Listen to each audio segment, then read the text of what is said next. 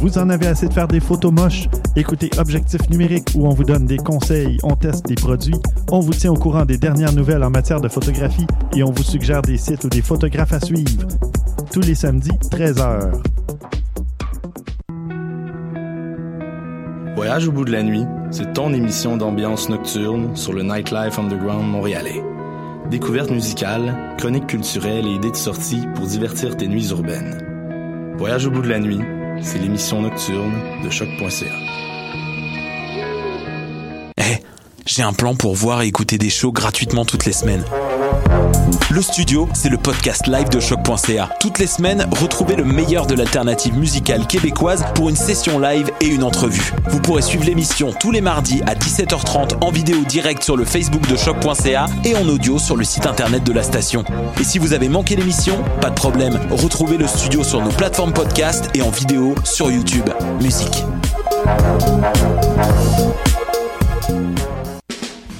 Les productions Nuit d'Afrique présentent la 11e édition des Silidor de la musique du monde. Les Silidor, unique distinction musicale qui souligne le talent des artistes en musique du monde, vous invite à découvrir 36 groupes. Dans le cadre de ces concerts vitrines gratuits, venez voter pour vos artistes coup de cœur tous les mardis et mercredis jusqu'au 12 avril au club Balatou. Les Silidor, le prix du public qui fait grandir le monde. Pour plus d'informations, www.silidor.com.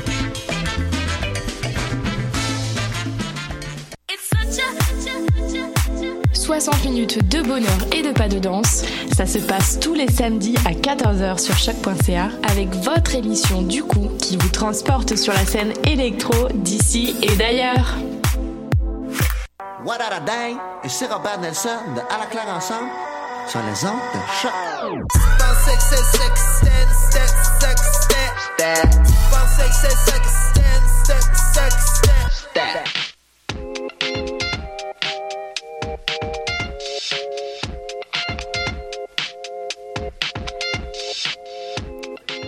L'Animal politique, édition du 16 février 2017.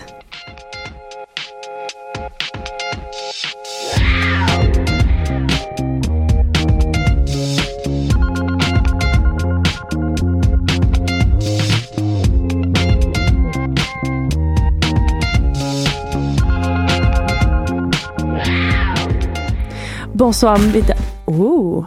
On a euh, des petits effets spéciaux à l'animal politique pour commencer l'émission. Eh bien, bienvenue, mesdames et messieurs, à l'animal politique, votre revue euh, hebdomadaire de la politique internationale vue à travers euh, les lentilles de nos magnifiques collaborateurs. Alors, je vous les nomme rapidement. Avec moi, il y a Michael, Martin, Julien qui fait son grand retour à l'émission, Clara, Léa, Nicolas Bonniero, et on a aussi Laurence Vachon, Dominique Degré, Sarah et Rosalie. Alors, bonjour et bienvenue à cette magnifique émission. Pour commencer, je pose une question à mes collaborateurs qui sont présents avec moi. Euh, le Courrier international a fait un petit euh, un petit article assez intéressant qui mettait euh, en relief des déclarations de Marine Le Pen et de Donald Trump, donc deux personnages qui sont assez assez mis en valeur à l'émission cette semaine. Eh bien, je vous pose la question, je vous donne une citation et vous me dites si c'est Trump ou Le Pen qui l'a dit. Alors, je commence. L'Union européenne est essentiellement un véhicule pour l'Allemagne. Qui a dit ça? Trump. Marine Le Pen. Je vais y aller avec Trump aussi. Ouais, moi, je vais aller avec Marine Le Pen. Trump. Eh bien, la bonne réponse, c'est Trump. Hey. Bien joué à nos collaborateurs qui ont réussi à trouver le- l'élu de, de cette petite citation. Alors, nous commençons maintenant euh, par un bref retour euh, sur un sujet euh, qui a été couvert la semaine dernière. On commence tout d'abord par notre chère patrie, le Canada, avec Michael. Alors, dis-nous donc, la pétition en appui à une refonte du mode de scrutin a maintenant, bon, dépassé le cap des 100 000 signatures. C'est quand même pas rien. Ouais, puis le premier ministre a aussi un peu clarifié sa pensée sur l'enjeu. Il s'en est pris à sa rivale Kelly Leitch, qui est candidate à la chefferie du Parti conservateur pour ses positions sur l'immigration. Euh, c'est une critique qui fait écho à ce qui a été discuté la semaine dernière. On sait que Justin Trudeau veut éviter la pro- propagation des voix extrémistes au sein du Parlement. Il a trouvé sa cible de choix en la personne de Kelly Leitch. Tout à fait. On peut toutefois douter de la pertinence de son analyse, étant donné que le chef d'un parti est plus souvent qu'autrement élu au Parlement de toute façon, que ce soit dans un système uninominal ou dans une autre forme de système, de toute façon. Hmm. Puis euh, maintenant, on continue sur un tout autre sujet. Donc, 452 personnes ont rempli une demande de statut de réfugié à la frontière québécoise au mois de janvier. C'est quand même un chiffre important. C'est des, des réfugiés qui viennent des États-Unis Oui. quand même. C'est une augmentation de 230% par rapport à l'année dernière, au même mois. même. Euh, si bien que deux- 42 demandes d'asile ont été remplies à la frontière la fin de semaine dernière. Puis pour une autre situation, la fin de semaine du 4 février, c'est 22 réfugiés qui franchissaient la frontière au sud du Manitoba dans la ville frontalière d'Emerson. Les réfugiés s'y rendent à pied à partir du Dakota du Nord, traversant les champs enneigés pour franchir la frontière canadienne. Une fois que cela est fait, ils appellent le service de police qui les escorte au bureau frontalier pour qu'on procède à une évaluation. Une fois le dossier ouvert et les vérifications faites, les clandestins sont libérés dans l'attente d'un verdict. Et même euh, la responsable, la directrice générale du Conseil multiconfessionnel d'aide à l'établissement des immigrants du Manitoba, Madame Rita Schall, euh, qui voit dans le fond les dossiers s'empiler un peu sur son bureau, une quarantaine au mois de janvier, auxquels s'ajoutent euh, ceux du début du mois de, de février dont je viens tout juste de parler. Donc, on sait que les immigrants clandestins du Mexique ont souvent recours à des passeurs pour franchir donc la frontière américaine. Mais est-ce qu'on peut observer quelque chose de semblable pour passer les frontières du Canada? Euh, dans le cas du Canada, c'est un peu différent. On sait qu'il n'y a pas vraiment de réseau de passeurs développé ou aussi développé qu'au Mexique, parce que la frontière, bon, est pas mal plus facile à franchir. hein. Euh, Tout à Il n'y a fait. pas de mur. Euh, si on est prêt à, à un peu euh, faire son chemin dans la neige à travers les champs, on, on, on est capable d'y arriver un peu difficilement. Des fois, on perd des membres en chemin parce que, bon, le froid, puis on n'est pas tellement préparé, mais c'est plus facile qu'au Mexique. Puis Euh, j'ai l'impression que, que quand même les, les douaniers canadiens ou euh, le service euh, de police ou euh, du moins l'armée doit faire une certaine patrouille. Je peux pas croire que Ouais, ben, nos les services font une certaine patrouille, mais dans le fond, quand un clandestin essaie de se rendre, il essaie d'éviter les, les, les contrôles de patrouilles américaines et canadiennes. Fait qu'ils longent Mhm. souvent des pipelines ou des trucs comme ça pour se frayer un chemin jusqu'au Manitoba. Euh, ils se rendent souvent euh, euh, jusqu'au Dakota du Nord dans un, dans un bus, dans le fond, en Mhm. partant de n'importe où. Après quoi, ils payent un chauffeur de taxi pour le reste du trajet.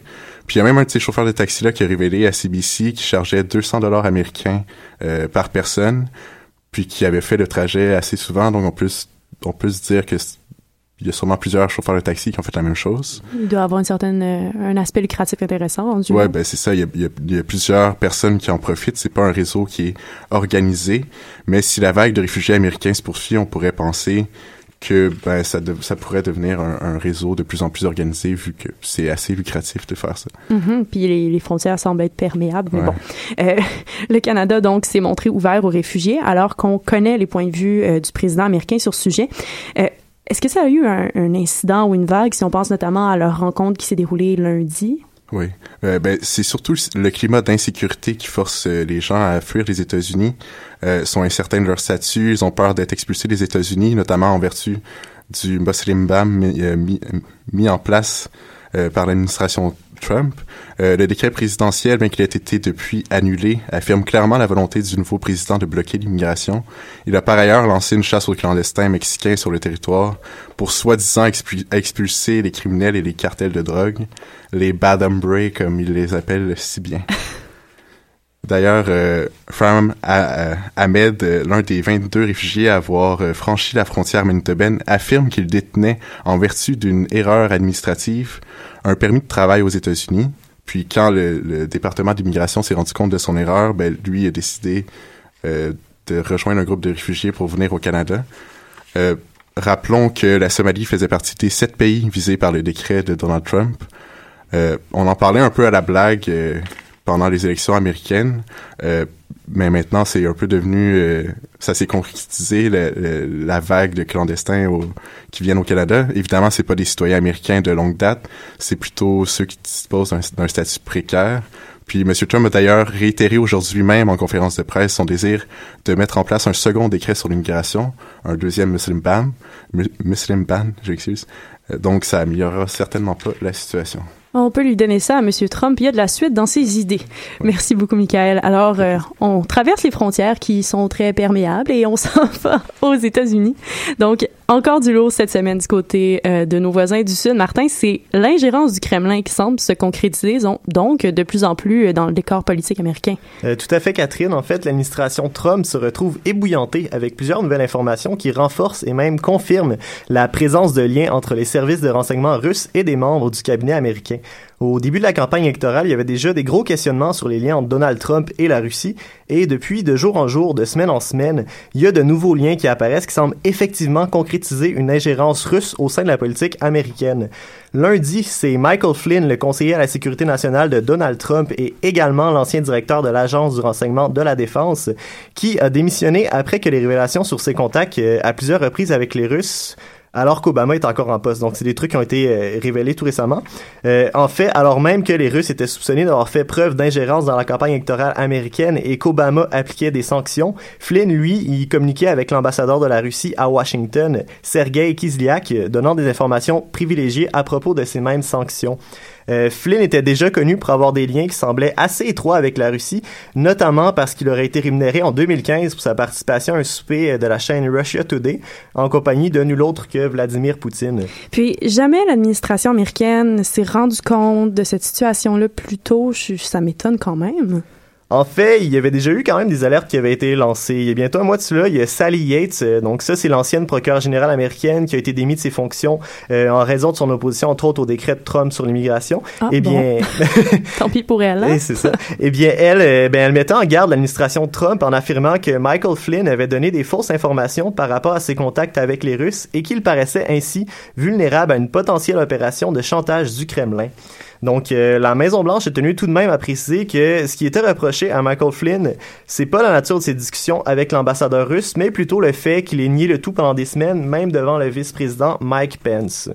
Donc, euh, Michael Flynn, on le rappelle, c'est le troisième homme dans l'entourage politique du président à avoir démissionné en raison de liens avec la Russie.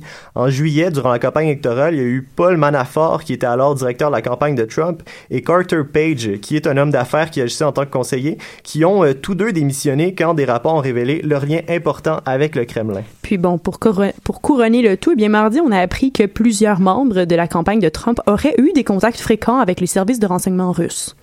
Oui, en fait, le New York Times a mené son enquête puis a révélé mardi soir que plusieurs registres d'appels et des enregistrements téléphoniques euh, qui leur ont été fournis par les services de renseignement américains prouvent que des membres de la campagne électorale de Donald Trump auraient eu des contacts répétés avec des hauts gradés du renseignement russe dans l'année précédant les élections.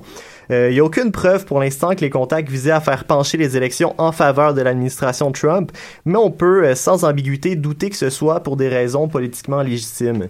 Euh, toujours selon le New York Times, les agences de sécurité américaines ont obtenu ces informations alors qu'ils découvraient des preuves des tentatives d'ingérence du gouvernement russe dans la campagne électorale. Donc on parle entre autres ici des cyberattaques envers le comité national démocrate qui ont fait ressortir le scandale de la fuite des courriels d'Hillary Clinton et qui ultimement, on le sait, ont aidé à démolir la campagne des démocrates. On rappelle qu'en décembre, la CIA en est venue à la conclusion que le Kremlin a donc ainsi mené des opérations majeures afin d'empêcher Clinton de remporter la présidence. Euh, la révélation de ces contacts est d'autant plus importante aussi puisqu'elle vient totalement contredire les affirmations de Sean Spicer, euh, le porte-parole de la Maison-Blanche. Euh, après la démission de Flynn, il s'est empressé mardi d'assurer qu'il n'y avait eu aucun contact entre l'équipe de Trump et les Russes durant la période préélectorale. Trump lui-même affirmait la même chose en conférence de presse aujourd'hui. Donc, je vous laisse entendre un petit extrait d'ailleurs de cette conférence où il a de nouveau qualifié les révélations médiatiques comme étant de fausses nouvelles. Which was a, you know, fake news fabricated deal to try and make up for the loss of the Democrats, and the press, press plays right into it. Uh, in fact, I saw a couple of the people that were supposedly involved with all of this, but they know nothing about it. They weren't in Russia. They never made a phone call to Russia. They never received a phone call. It's all fake news.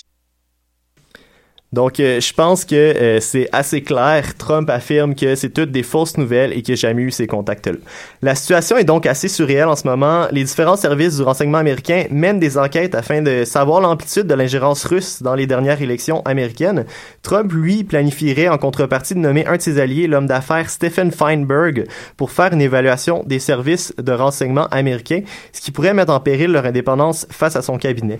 On savait que Poutine et Trump avaient des bons liens, mais maintenant on peut fortement se demander si l'un n'est pas un peu le pantin de l'autre. Je vous laisse deviner qui aurait quel rôle. On déterminera ça au fur et à mesure des prochaines semaines. Merci beaucoup, Martin.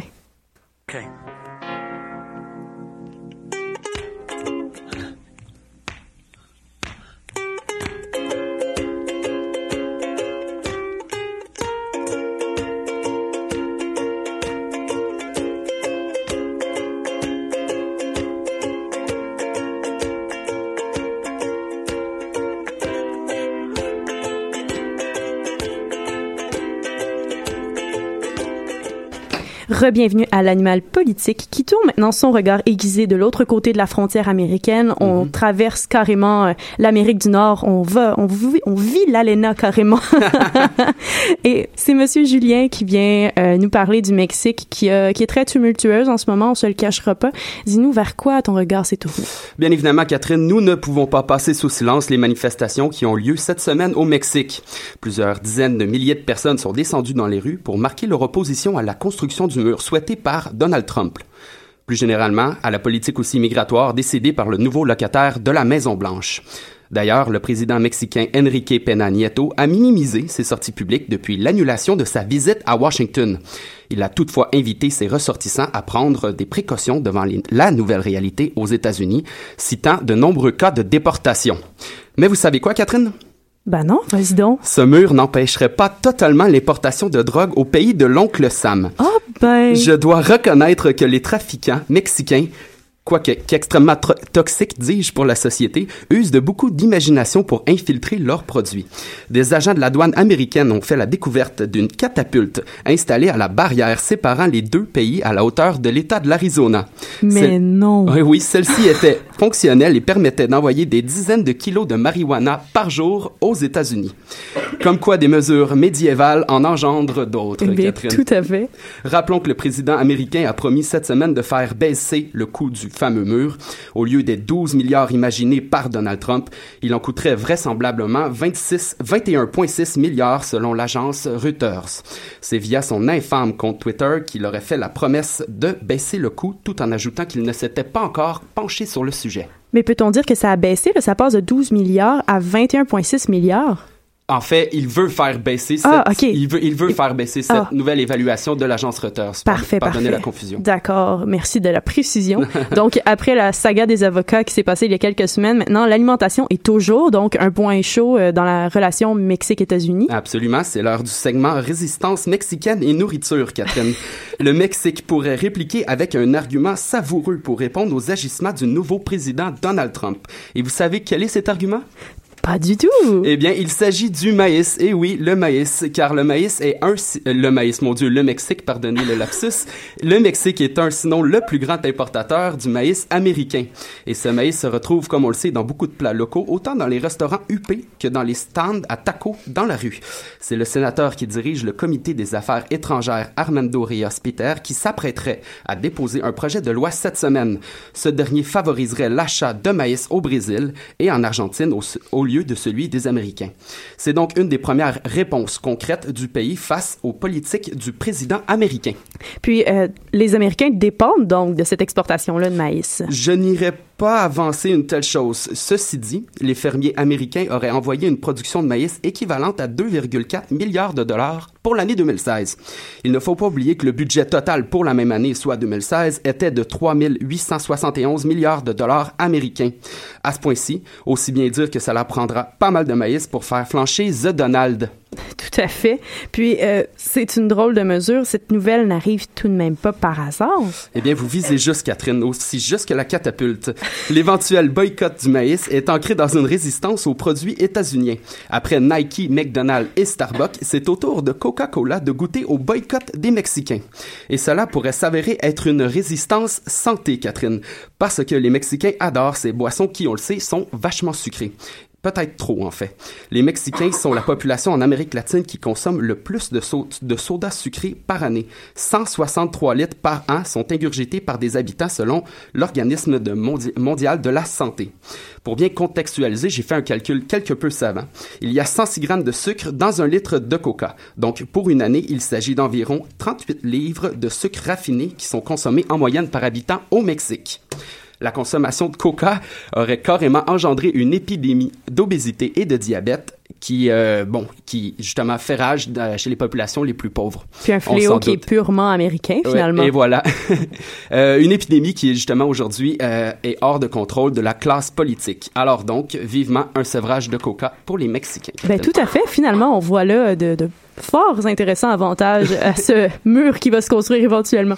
Merci beaucoup, Julien. Merci, Catherine. Alors maintenant, nous traversons l'Atlantique et nous allons rejoindre notre amie Clara qui euh, s'est tournée encore une fois vers la France. Donc, ça devient euh, une, une spécialisation, mes amis. Alors, François Hollande, euh, donc, est pessimiste, très pessimiste en ce qui concerne les élections présidentielles françaises qui se rapprochent, bon, à grands pas, on se le cachera pas. Donc, le président sortant redoute et n'exclut pas une victoire de Marine Le Pen, la candidate du parti d'extrême droite française, donc le Front National. Et oui, Catherine, c'est encore une fois l'hebdomadaire satirique Le Canard enchaîné qui fait des révélations. Il y a deux semaines, le journal faisait la lumière sur les emplois fictifs de la femme et des enfants du candidat de droite François Fillon. Et hier, dans son édition Le Canard enchaîné, imprimé dans ses colonnes de la page 2, des propos tenus par François Hollande à des visiteurs. En fait, comme tu le disais, Hollande n'exclut pas la victoire de Le Pen, mais il appuie également ses propos en expliquant que pour lui, Benoît Hamon du Parti socialiste n'est pas un candidat sérieux, qu'Emmanuel Macron ne serait quant à lui pas, assez solide, et qu'après le scandale du Penelope Gate, François Fillon ne peut plus faire campagne. Puis euh, disons que ces, ces, inquiétudes sont quand même fondées puisque euh, Madame Le Pen est quand même euh, à la en haut des sondages finalement. Ah oui, elle est même largement en tête des sondages. Il y a tout juste deux semaines, Marine Le Pen était déjà en première position avec 26% des intentions de vote, suivi de Macron qui avait entre 21 et 22%, suivi de François Fillon qui passait pour la première fois en dessous de la barre des 20% des intentions de vote après les révélations sur les emplois fictifs. Aujourd'hui, les sondages IFOP fiduciales sont tout autres. Le Pen obtiendrait 28% des votes. Macron serait toujours deuxième, mais avec 19%, soit 2,5 de points en moins. Et Fillon, lui, serait à 18%. Alors, pour se rassurer un petit peu, on peut toujours se dire que pour le moment, les sondages la donnent toujours perdante au deuxième tour avec 38% face à Macron qui sera lui à 62%. Puis bon, on sait qu'aux États-Unis, les sondages qui prédisaient bon, Madame Hillary Clinton se sont fortement trompés. Donc, on croise les doigts. Euh... Ouais, on croise les doigts, mais il faut, on peut commencer un peu à s'affoler aussi. En fait, ça nous rappellerait surtout les euh, élections présidentielles de 2002 qui avaient amené le père de la candidate, donc Jean-Marie Le Pen, à, à battre froidement la gauche socialiste au premier tour et donc à accéder au deuxième tour. Ces élections avaient mobilisé la France entière et poussé les Français à aller voter en masse pour bloquer l'extrême droite. Et cette mobilisation avait réussi à amener Jacques Chirac à poursuivre avec un second mandat le, de président de la République française. Mais même si une partie des Français, bon, espère que ce schéma se refasse, eh bien, aujourd'hui, Marine Le Pen gagne du terrain alors que Emmanuel Macron, lui, il en perd. Donc, qu'est-ce qui fait qu'elle continue à monter à ce point-là? Mais en fait, il y a beaucoup de choses qui rentrent en compte. Dans un premier temps, on sait que la candidate du Front National adore se servir des faiblesses de ses adversaires. Et forcément, le Penelope Gate, ça a été un super cadeau pour elle, servi sur un plateau d'argent. Euh, Fillon, lui, il incarnait une droite qui voulait rompre avec les politiques économiques des présidents précédents, comme elle. Il incarnait aussi un candidat aux valeurs traditionnelles françaises, comme elle encore une fois. Alors ça a été plutôt naturel qu'une grande partie des électeurs de François Fillon se rapproche de la candidate d'extrême droite. D'un autre côté, à son opposé, on a la gauche, une gauche qui malheureusement semble très désunie. Benoît Hamon, candidat du Parti socialiste, il plaît pas à tout le monde. Jean-Luc Mélenchon, candidat de l'extrême gauche avec France Insoumise, préfère se présenter seul et refuse pour l'instant de se rallier aux socialistes. Ce qui, pour certains experts comme Alain Duhamel, montre le narcissisme du candidat d'extrême gauche qui préfère sa propre personne à l'unité. Car l'unité de la gauche, bah ça, ça pourrait aider au ralentissement de la montée des sondages du Front National de Le Pen. Mais outre les candidats qu'elle a, euh, qu'elle a face à elle et qui lui permettent, bon, pour le moment de briller, ben, beaucoup d'événements mondiaux influencent la position des Français par rapport à elle. Oui, alors exactement, Catherine. Un point important qui se passe en Europe et qui appuie, si on veut, Marine Le Pen, c'est évidemment le Brexit. Car l'Europe, ça fait longtemps, même très longtemps, que c'est un des gros points du FN. Alors même si le président de la Banque de France, François Villeroy de Gallo, expliquait il y a quelques jours sur Radio France que sortir de l'Europe et quitter la monnaie euro alourdirait la dette de la France de 30 milliards d'euros par an. Ça ne fait même pas peur à Madame Le Pen qui continue de vouloir faire comme ses voisins anglais et quitter donc l'Europe. L'autre point, c'est Donald Trump qui, euh, depuis, parce que depuis le début des campagnes électorales aux États-Unis, Madame Le Pen n'avait jamais caché son admiration et son grand intérêt. Euh, et c'est ça. Simplement parce que Trump, comme Trump commence à mettre son programme en place, bah ça donne des idées aux Français, puis ça, ça c'est inquiétant dit que peut-être qu'elle va faire la même chose. Ah, oh, la montée de l'extrême droite. Eh bien, merci beaucoup Clara pour ce, ce, sombre portrait quand même de nos voisins, euh, ben, de nos cousins les Français. Merci beaucoup.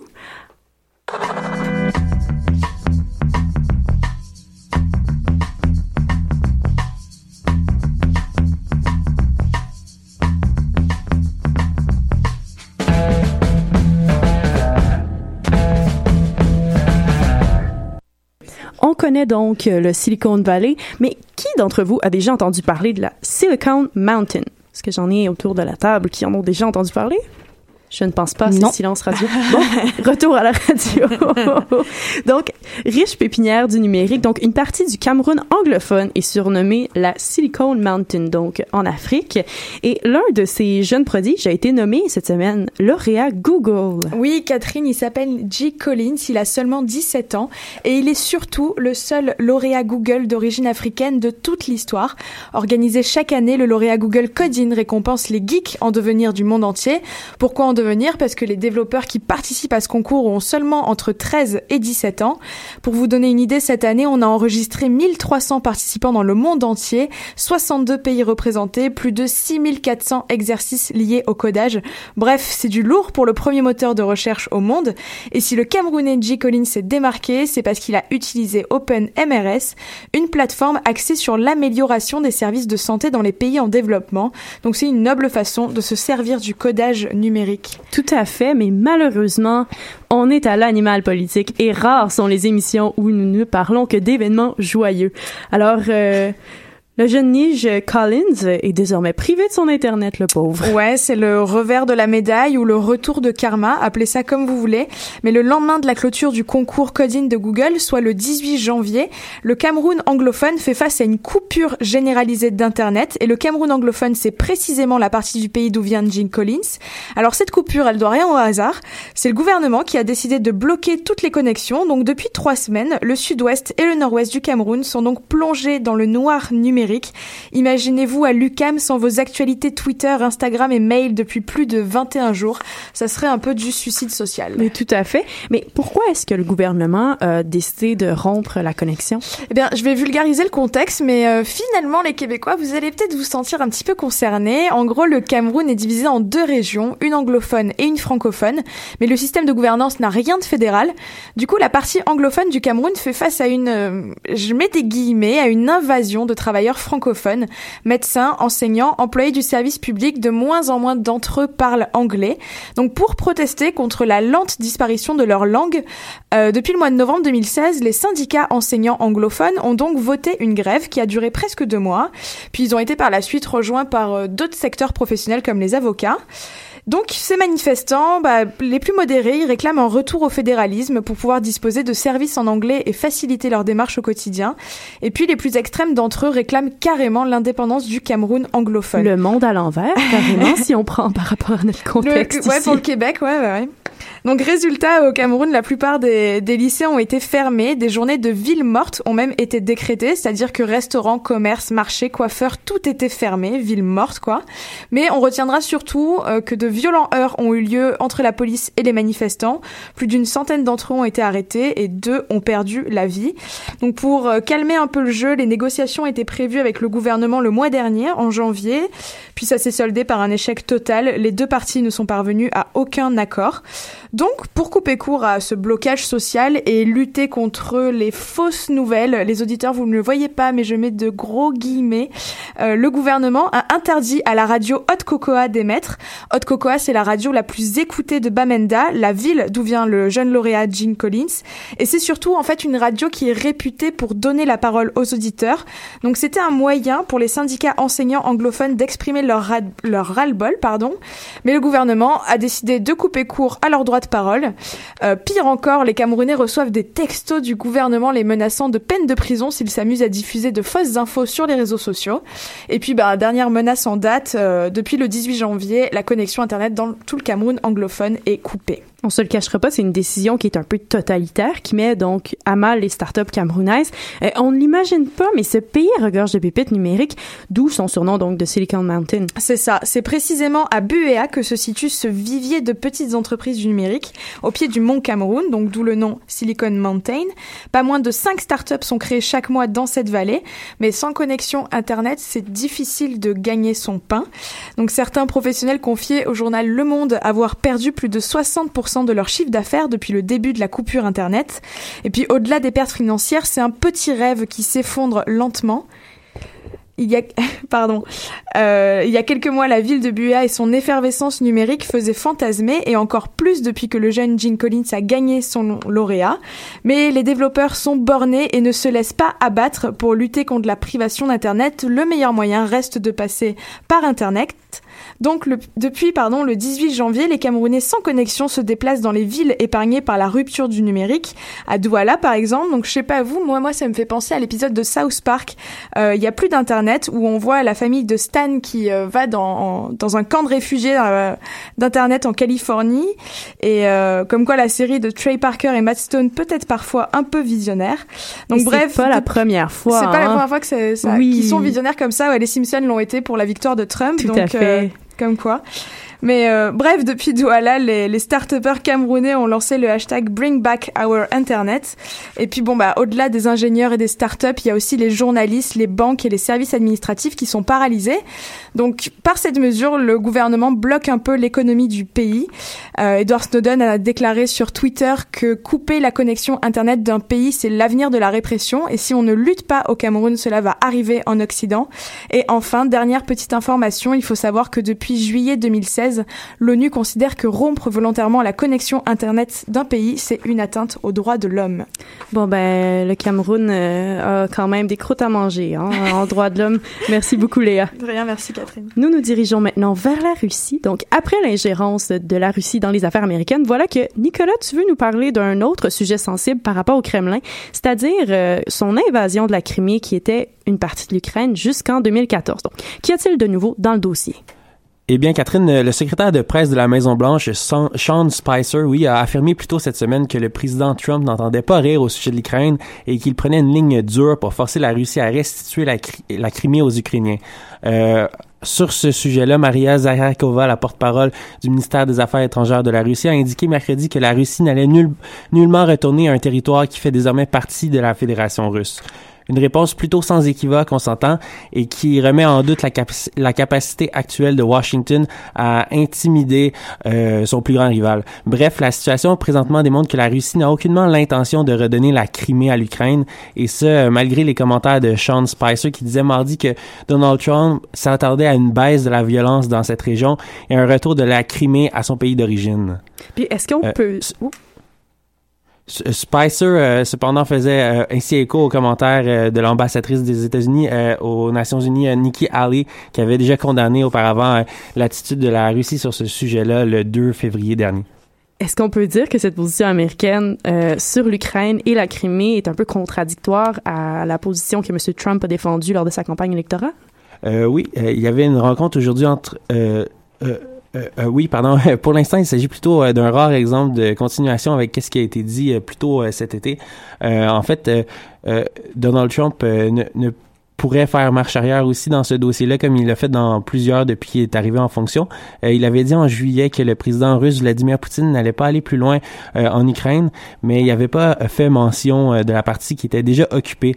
Trump avait dit également un peu plus tôt que l'occupation de l'Ukraine était plus un problème européen qu'autre chose et que les États-Unis n'allaient pas intervenir sans le bon vouloir des pays européens. L'ambassadrice Nikki Haley a toutefois montré son désaccord là-dessus à plusieurs reprises. Elle a notamment déclaré que les sanctions face à la Russie allaient demeurer euh, en place et tant aussi longtemps qu'elle ne se retirerait pas de la péninsule, euh, euh, ukrainienne.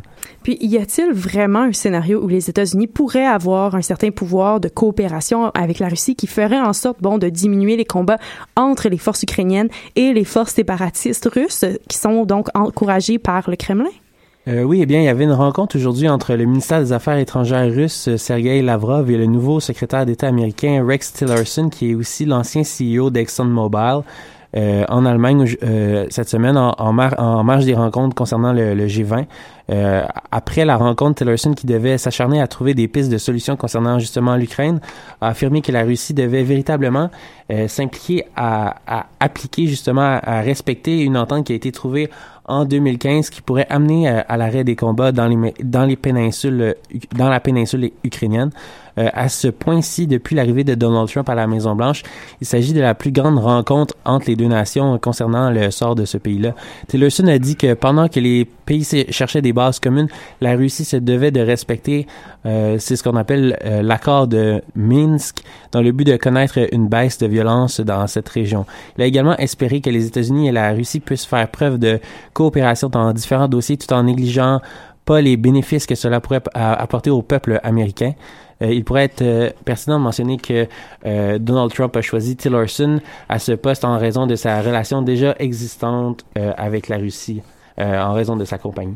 Puis, toujours par rapport à la relation difficile donc entre la Russie et l'Ukraine, tu voulais nous parler d'un sujet donc connexe, mais qui pourrait tout de même avoir un lien avec l'ingérence du Kremlin dans les affaires internes d'un pays. Euh, oui, en fait, c'est maintenant l'Ukraine qui accuse la Russie de tenter de pirater ses réseaux informatiques. Euh, des pirates informatiques du Kremlin auraient mis au point un nouveau type de virus pour s'attaquer aux infrastructures euh, ukrainiennes, comme les réseaux d'électricité et les systèmes financiers. Du moins, c'est ce qu'a affirmé un, un, haut responsable ukrainien. dans le passé, l'Ukraine a été l'objet de nombreuses cyberattaques. Notamment, ils ont dénombré 6500 attaques seulement dans le mois de novembre et décembre 2016. Imaginez-vous donc. Tout de même? Oui. Donc, euh, évidemment, Kiev, euh, la capitale de l'Ukraine, euh, impute ces attaques-là au Kremlin et Moscou, comme d'habitude, dément ses origines. Alexander Tchatchouk, qui est le directeur des services de sécurité ukrainiens, a toutefois expliqué que cette fois, c'est différent parce que les logiciels malveillants sont conçus pour attaquer des institutions particulières et ainsi ils sont capables de faire un maximum de dégâts en visant des éléments spécifiques des réseaux. C'est donc un dossier qui va être en développement à l'intérieur d'un dossier qui n'est pas réglé. Mais tout à fait. Merci beaucoup Nicolas pour ce, cette revue de l'actualité en Russie. Nous nous dirigeons maintenant vers un autre coin chaud de la planète et c'est le cas de le dire.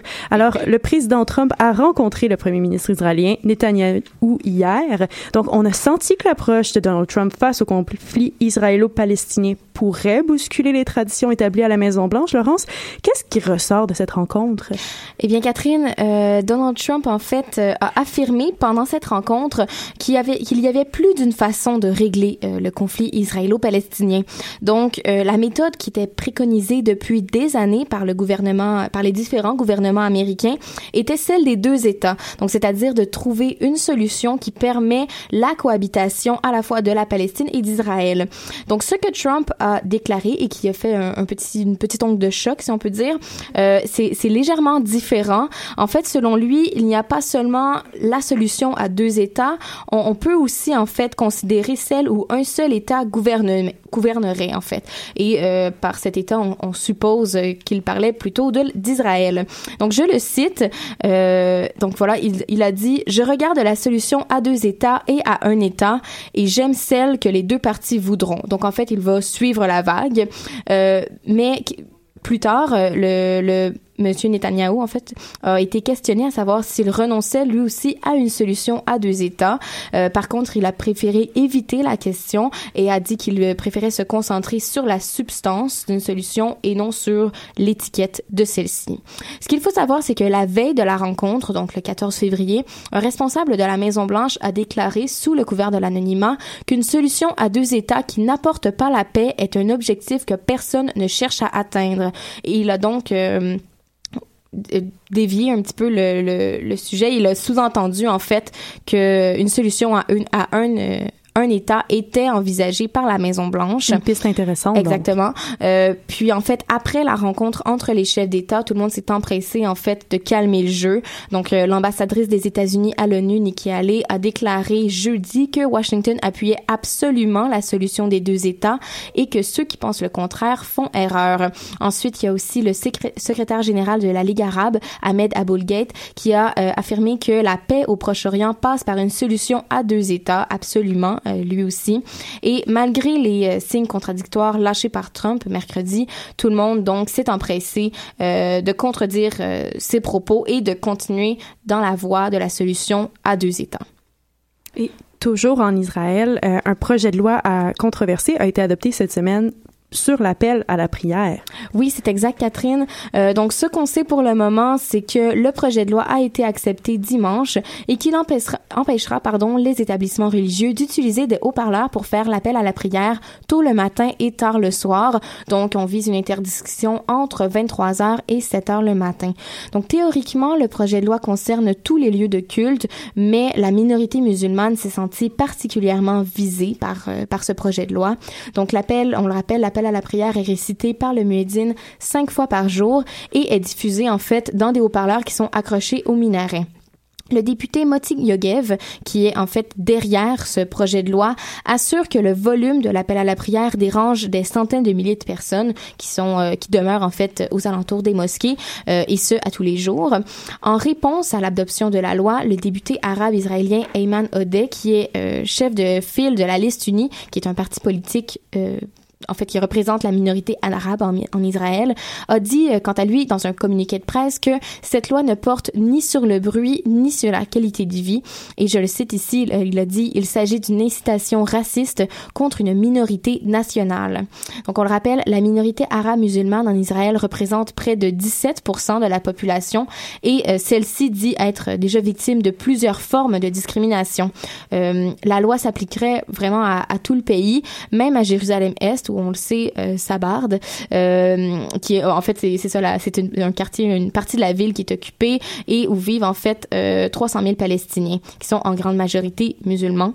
Euh, la seule exception en fait qui ressort dans cette euh, dans ce projet de loi, c'est en ce qui concerne la mosquée Al-Aqsa, qui est un lieu saint en fait de l'islam et qui serait donc exempté. Bien, merci beaucoup Laurence pour ce, cette revue de l'actualité au Moyen-Orient. Merci à toi Catherine. Alors on s'en va maintenant en musique avec une pièce de mon de mon chouchou de la musique, donc Monsieur Mac DeMarco avec la nouvelle pièce This Old Dog. Sometimes my love may be put on hold. Sometimes my heart may seem awful cold. Times come and these times go. As long as I live, all you need to know is this old dog ain't about to forget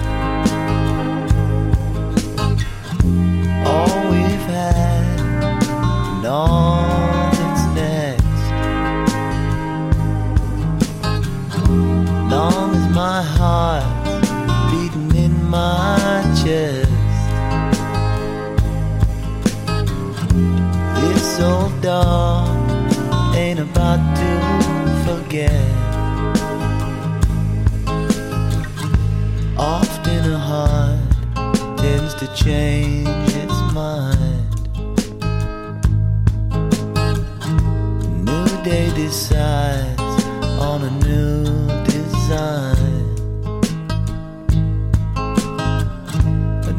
day gets set on another way.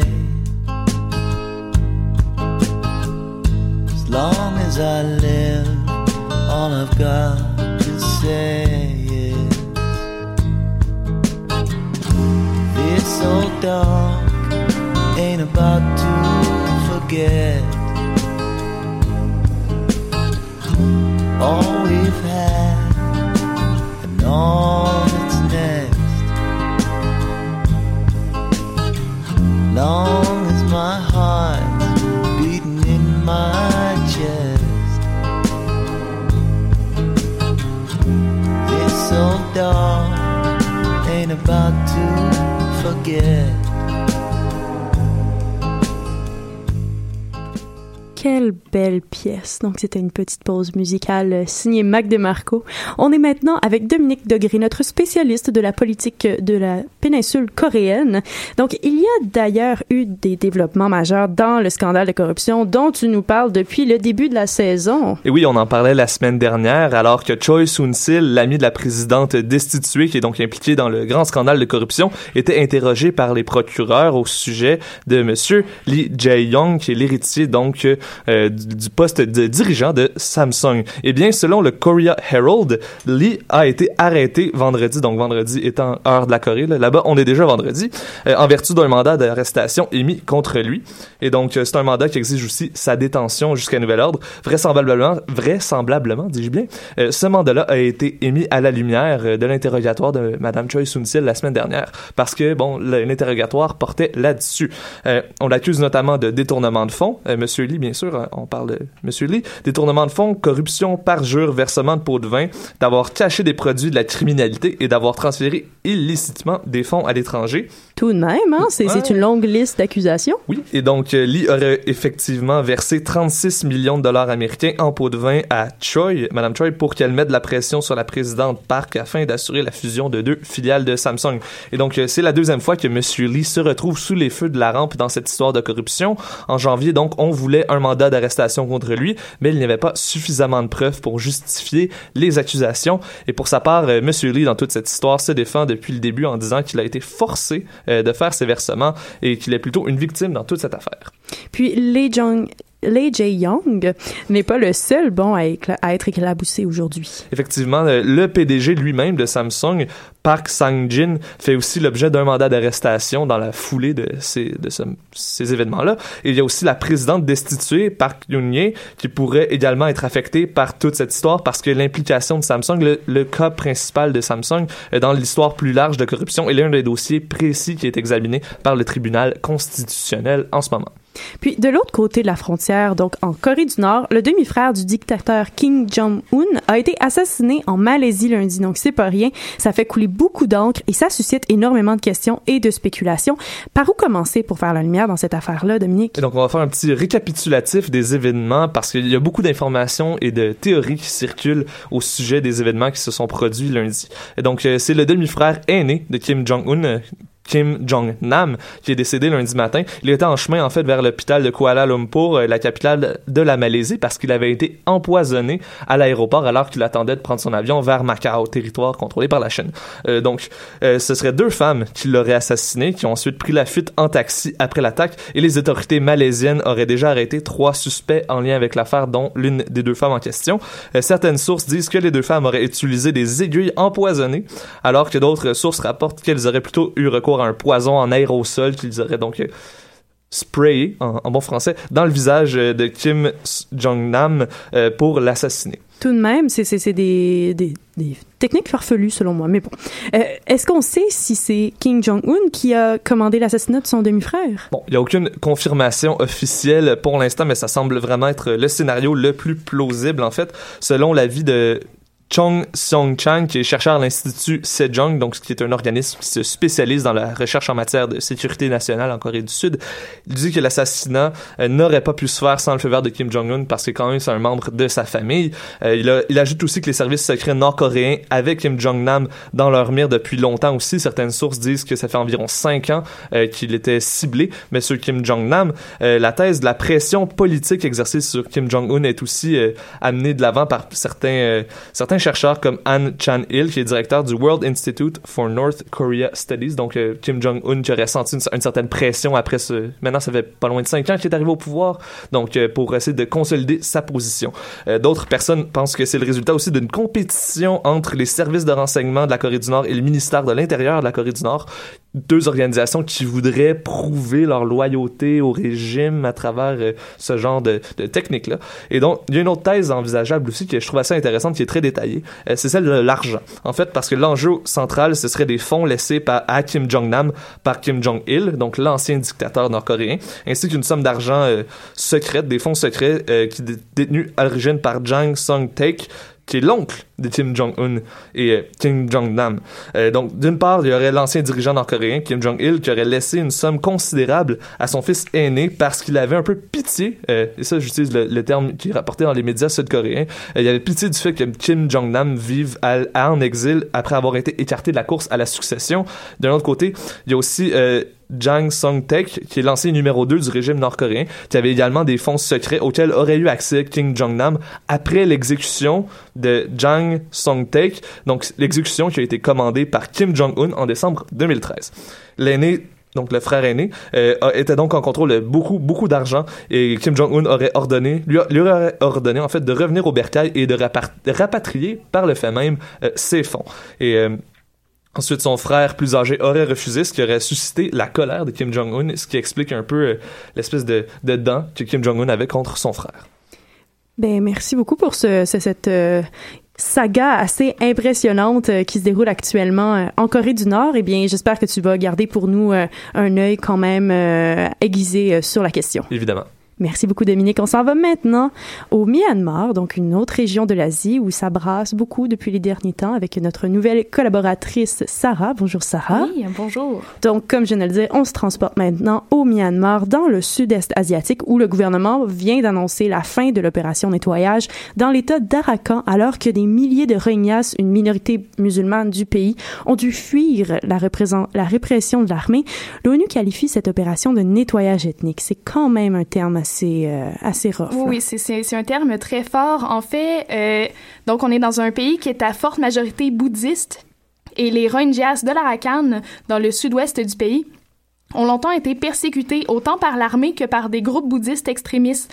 Donc depuis 2012, les violences se sont intensifiées et un mouvement d'exode vers les pays limitrophes s'en est suivi. Mais c'est vraiment depuis octobre dernier, suite à l'attaque des postes de police perpétrés, selon l'armée, par des militants Rohingyas, que les violences ont vraiment atteint un paroxysme.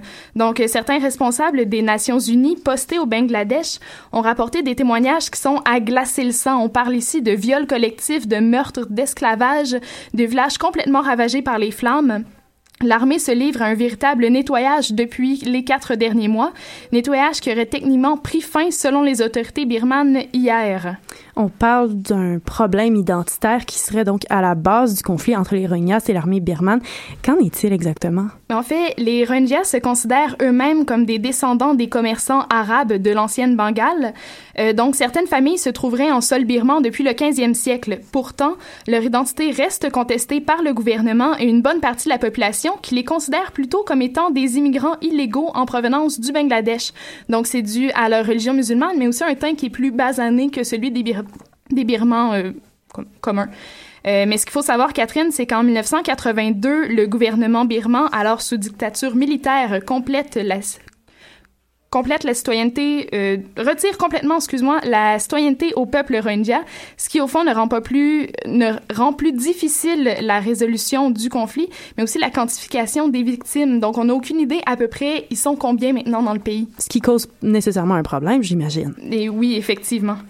Donc, euh, au niveau juste du dernier recensement, en 2014, le gouvernement a même forcé la minorité musulmane à s'y inscrire comme étant bengali et donc à renier leur propre identité, confortant ainsi l'idée du gouvernement selon laquelle la minorité serait effectivement des immigrants illégaux. Donc, avec l'arrivée au pouvoir de la Ligue nationale pour la démocratie, le parti de Aung San Suu Kyi, en mars 2016, l'espoir d'une réconciliation entre ces peuples était permise, non? Euh, oui, en fait, euh, étant une lauréate du prix Nobel de la paix, Aung San Suu Kyi avait plusieurs fois réitéré son désir de ramener la paix dans le pays et de réconcilier son peuple. Toutefois, le pouvoir ne lui est pas complètement acquis. Ce qui est important de savoir, c'est qu'au Myanmar, l'armée est totalement indépendante du gouvernement une caractéristique qu'on ne retrouverait nulle part ailleurs. En plus de conserver 25 des sièges du Parlement, l'armée birmane peut aussi bloquer toute réforme constitutionnelle et conserve les ministères de la Défense et de l'Intérieur. Et comme il s'agit d'un conflit ethnique qui oppose principalement l'armée à la communauté Rohingya, le gouvernement birman aurait plutôt les mains liées dans cette affaire. Puis Aung San Suu Kyi n'a tout de même pas condamné les actes de violence perpétrés par l'armée, ni même elle euh, elle les a, elle les a reconnus, donc. Euh, non, en fait, c'est vrai. Euh, ce qu'il faut on s'attendait en fait euh, à ce qu'elle le fasse, puis il va falloir attendre la publication d'une vidéo datant de novembre dernier et dans laquelle on peut apercevoir quatre soldats birmans battre sauvagement un Rohingya dans un village de l'Arakan durant justement cette fameuse opération de nettoyage pour que le gouvernement décide finalement d'ouvrir l'enquête le 2 janvier dernier. C'est déjà un avancement, mais c'est vraiment très peu au regard de tout ce que doivent subir les Rohingyas au quotidien. On parle de la minorité la plus persécutée au monde. Oui, c'est pas rien. Euh, les Rohingyas sont complètement chassés de leur terre, forcés de fuir vers les pays frontaliers l'armée cherche vraiment à les expulser complètement du pays. Donc, on voit des bateaux chargés de migrants, comme on en a vu beaucoup dans la Méditerranée ces dernières années. Et ces bateaux sont fréquemment interceptés dans la baie de Bengale et près des côtes thaïlandaises et malaisiennes. Dans la majeure partie des cas, les réfugiés sont refoulés jusqu'au Myanmar, faute de pouvoir prouver leur identité, puisqu'ils n'ont aucun papier avec eux. Ce qui est important de mentionner aussi, c'est que les pays limitrophes comme la Malaisie et la Thaïlande n'ont toujours pas ratifié la Convention de l'ONU qui confère un statut et une protection aux réfugiés. Ils n'ont donc pas les systèmes prévus à cet effet et les ONG ont témoigné de beaucoup de dérapages. Donc on parle de gens enfermés dans des camps au milieu de la jungle, mais surtout d'un trafic humain qui sévirait en Malaisie où des jeunes filles Rohingyas mineures seraient forcées au mariage. Même son de cloche du côté de la frontière bangladaise. Si beaucoup de migrants ont réussi à passer la frontière, des milliers d'autres ont dû être refoulés malgré l'interdiction pour un pays de refuser des réfugiés à sa frontière. Donc, euh, l'organisme Médecins sans frontières mentionnerait qu'entre 25 et 35 000 réfugiés s'entasseraient présentement dans des camps aux conditions tout à fait insalubres. Puis le pape François s'en est mêlé lui aussi. Il a vivement critiqué le Myanmar le 8 février dernier pour donc les atrocités subies par les Rohingyas depuis des années, uniquement parce qu'ils aspirent à vivre euh, en conformité avec leur culture et leur foi. Un dossier à suivre euh, qui, j'espère, va bientôt se terminer pour eux. Merci beaucoup, Sarah. On s'en va maintenant dans un autre coin du globe que nous n'avons pas souvent couvert à l'animal politique. On s'en va rejoindre Rosalie qui nous parle de l'Australie qui a été accusée de crimes contre l'humanité plus tôt cette semaine. Qu'est-ce qui est arrivé exactement? Euh, ben dans le fond, on parle des politiques d'immigration euh, australiennes qu'on dit que qui sont inconstitutionnelles.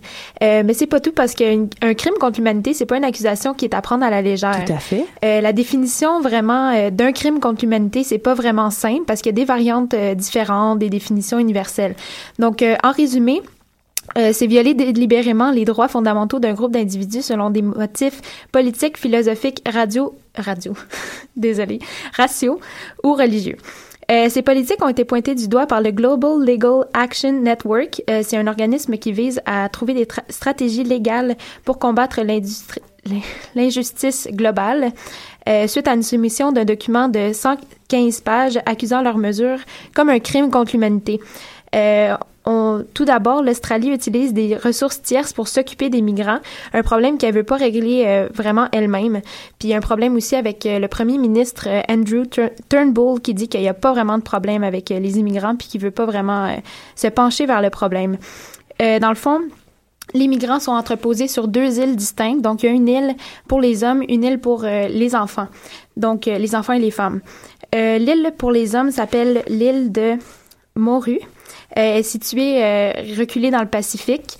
Euh, donc, c'est ça. Puis l'île pour les femmes et les enfants, c'est une autre île en Papouasie-Nouvelle-Guinée où c'est vraiment pas facile de vivre. Il y a eu des émeutes, il y a eu aussi des, des grèves de la faim aussi, donc c'est vraiment pas facile. il y a un membre du Parlement australien, Andrew Wilkie, qui a dit que renvoyer des humains de force dans un autre pays, c'est un crime suprême. Il a aussi cité l'article 7 du statut de Rome, le traité international.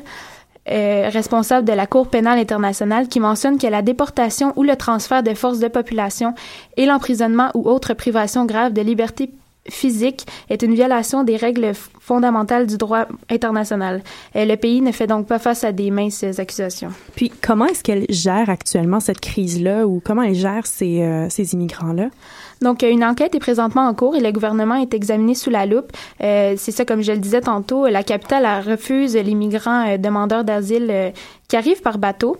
Euh, ils ont donc décidé d'ouvrir un camp de détention pour les immigrants illégaux sur plusieurs pays tiers. Euh, par exemple, c'est ça, comme je disais, en Papouasie-Nouvelle-Guinée, où euh, il y a juste des euh, hommes qui viennent du Sri Lanka, de l'Iran, de l'Irak ou de l'Afghanistan qui sont en partance d'Indonésie. Ils sont ensuite transférés dans les camps où leurs dossiers sont traités, mais les procédures sont tellement longues et souvent ça n'aboutit à rien. Donc, en échange, ces pays-là reçoivent une compensation financière de la part de l'Australie. Euh, mais cette législation-là est contraire à la Convention de Genève sur les réfugiés et a été vivement critiquée par les organisations de défense des droits des réfugiés ainsi que par les Nations unies. Euh, les réfugiés n'ont juste que deux options. Soit ils obtiennent le statut de réfugié et peuvent rester dans le pays, soit ils sont renvoyés dans leur pays d'origine, ce qui est un retour à la case départ. Euh, mais demeurer en Papouasie-Nouvelle-Guinée, c'est pas vraiment souhaitable parce que selon Amnesty International, c'est l'un des pays les plus pauvres au monde, où environ 50% des femmes qui y vivent y sont violées. Euh, donc, l'Australie tente donc de se déresponsabiliser face à la crise des migrants en les empêchant de poser le pied sur leur sol et en donnant la tâche de gestion à un autre pays. Euh, ces centres font beaucoup parler. Il y a des émeutes, c'est ça, comme je disais, euh, des grèves de la faim. Et les humains sont traités comme des moins que rien. Donc, euh, quel choix ont- ont-ils? Euh, Ils peuvent pas fuir parce que les îles sont très loin de la terre ferme. Ils peuvent pas aller en Australie parce qu'ils sont systématiquement refusés. Ils peuvent pas s'entretenir avec des représentants sécuritaires sur place parce qu'il y en a pas. Donc, euh, est-ce qu'ils peuvent se révolter? Non plus, ils ne peuvent pas. Donc, s'ils ont l'audace de le faire, les gardes coupent l'accès à l'eau, réduisent les portions de nourriture. Donc, leur existence est basée sur la menace. Euh, donc voilà, c'est vraiment euh, un problème à suivre dans les prochains jours. Tout à fait des conditions qui nous semblent horribles. On leur souhaite euh, que ça s'améliore. Eh bien, c'est ce qui conclut l'édition très concentrée de l'animal politique. On vous souhaite un super beau, une super belle fin de soirée, puis on se retrouve la semaine prochaine à la même heure.